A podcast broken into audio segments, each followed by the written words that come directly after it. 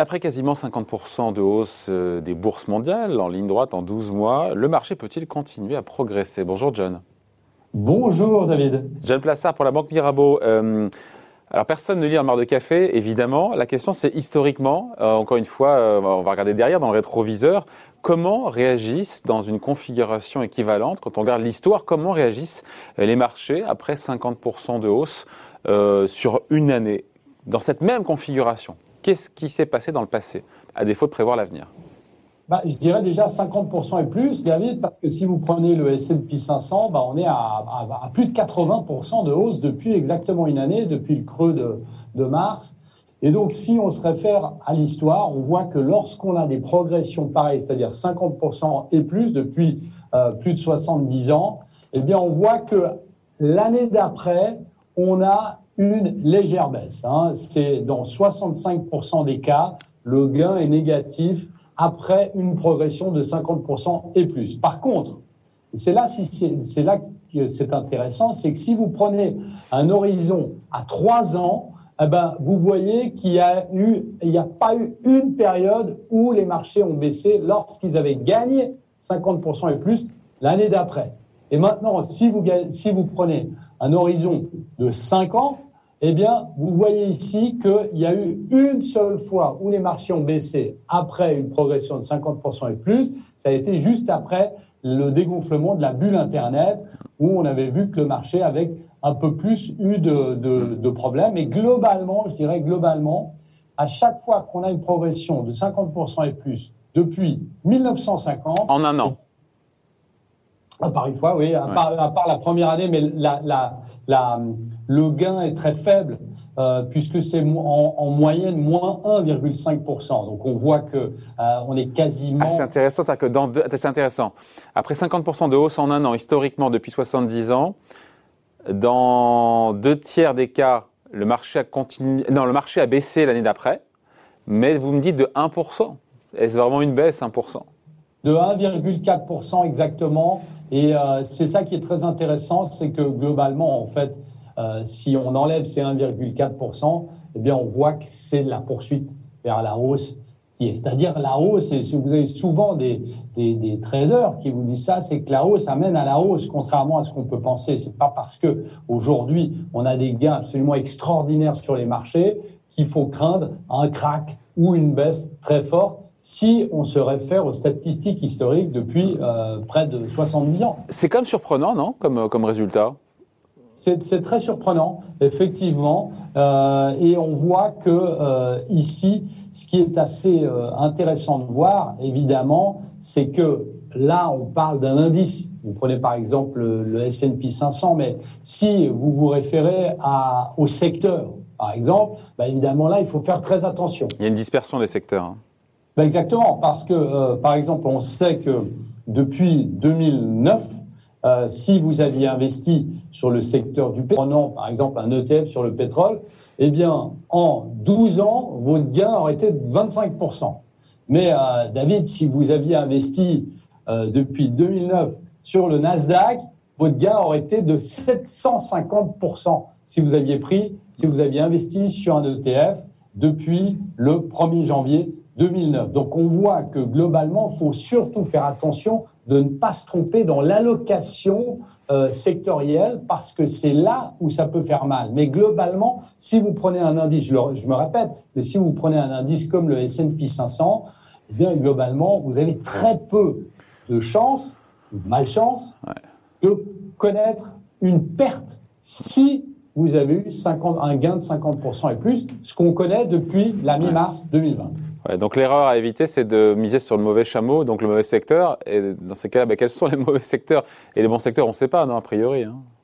Non, mais on, peut, on en a parlé souvent ensemble, David.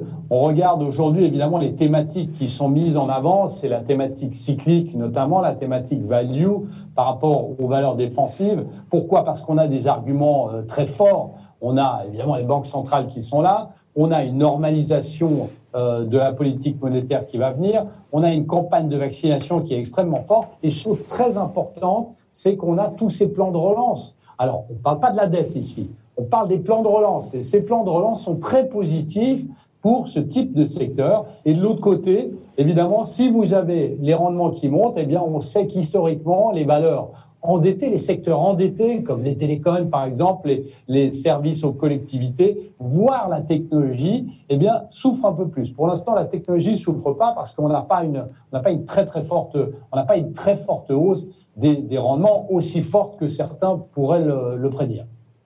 Donc on, on se quitte là-dessus. Donc au final, en définitive, euh, John, si je vous suis, le message, mais c'est un message encore une fois du, du passé, et ça n'engage pas évidemment, ça ne préjuge de rien sur l'avenir, c'est qu'après une hausse de 50% encore une fois des marchés actions en un an, on n'a jamais eu de grosse correction dans le passé. Ça ne veut pas dire qu'on n'en aura pas à l'avenir. Hein. Exactement, on n'a jamais eu de grosse correction. Alors vous, vous me direz, là, la, la, crise est un peu différente, c'est ouais. une crise sanitaire, mais on a quand même une campagne de vaccination qui, euh, qui, euh, qui, progresse euh, assez fortement, même si elle est en retard en Europe. On voit qu'aux États-Unis, on a vacciné plus de 120 millions de personnes.